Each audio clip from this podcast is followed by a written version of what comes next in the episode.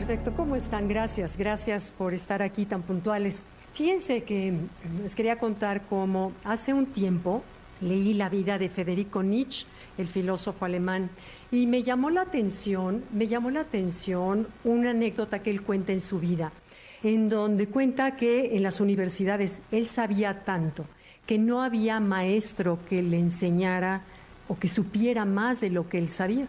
Entonces deambuló de universidad en universidad hasta que decidió cambiarse de ciudad a la ciudad de Leipzig, donde ahí en una universidad encontró por primera vez un gran maestro. Y dicho por, por, por Nietzsche, dice, no me llamaba la atención su conocimiento, sino el entusiasmo y la pasión con la que transmitía su materia. Se me quedó grabadísima eso, entonces hoy quiero platicarles de la magia del entusiasmo. La palabra entusiasmo viene del origen griego que es en teus, quiere decir a Dios dentro de mí.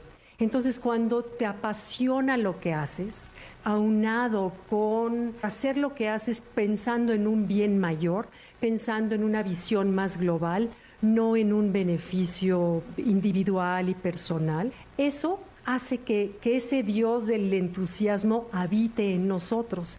Y cuando eso sucede, nuestra energía cambia y pareciera que somos, nos convertimos como en una flecha, una flecha que tiene una dirección directa, apuntando a su objetivo, pero que además disfrutas del viaje. Esa es la diferencia de cuando hacemos las cosas bajo el dominio del ego. Bajo el dominio del ego, esa flecha se convierte, pero el viaje no es disfrutable, el viaje es angustioso y te encuentras con miles de obstáculos. Entonces, cuando viene el entusiasmo, fíjense que leí hace poco la historia de los salmones rojos, me encantó saber esta historia. El salmón, una especie de salmón que habita en la costa oeste de Estados Unidos y Alaska, él está en los lagos y de pronto se transforma su piel en color rojo y tiene un llamado que no puede controlar, algo más grande que él, que lo impulsa a ir a las aguas saladas y que pasa obstáculos, presas, piedras, osos, viene para arriba, va contra corriente, pero lo que lo mueve es esa fuerza interior, como si fuera de un Dios que lo convierte en un super salmón, digamos, por decirlo en el salmón. Ese entusiasmo nace en nosotros y provoca lo mismo que en el salmón, que los obstáculos se minimicen, que rodeemos las cosas, que encontremos siempre el sí se puede y por qué se puede, pero cuando solo cuando estamos habitados por el entusiasmo. Cuando ese entusiasmo por lo que hacemos no llega, todos los obstáculos nos parecen gigantes, tenemos el no en la boca y la vida no tiene esa energía que se conecta con la fuerza creadora del universo, porque el entusiasmo pareciera que, es como si encendieras un láser que se conectara con la fuerza creadora y te hace ser creativa en los momentos que los obstáculos se te interponen. Entonces es muy importante entender que gracias al entusiasmo no estamos solos, sino pareciera que un Dios nos acompaña en nuestro proyecto.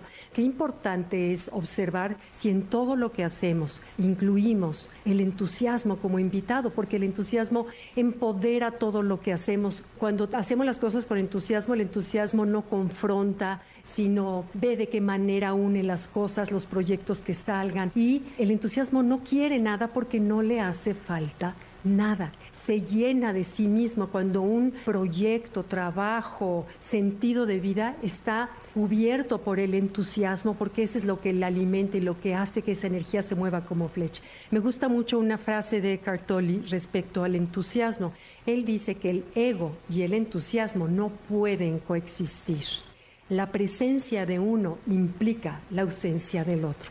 Entonces, cuando no hay entusiasmo quiere decir que hay ego. Y cuando no hay ego, porque tu, tu visión hacia los demás es por el bien mayor, por el bien común, entonces surge ese entusiasmo que se conecta con la fuerza creadora.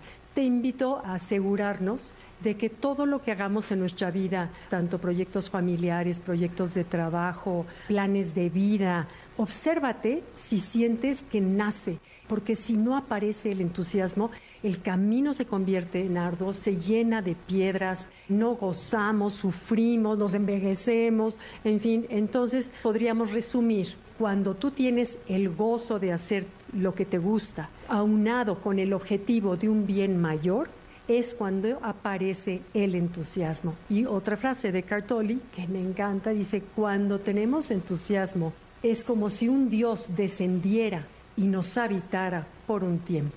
Entonces, con entusiasmo, nunca estaremos solos.